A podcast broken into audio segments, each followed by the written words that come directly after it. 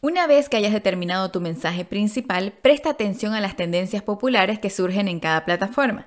Si notas que un patrón o una estrategia está aumentando en popularidad y se alinea con tu mensaje, entonces es una gran idea aprovecharlo para impulsar la participación. Esto no significa que apliques cada nueva tendencia de Internet que veas. Nunca necesitas crear un tipo de contenido en particular solo porque ves que otras marcas lo hacen. Por eso es tan esencial que tengas bien definida la personalidad de tu marca y que ésta esté alineada a tus valores.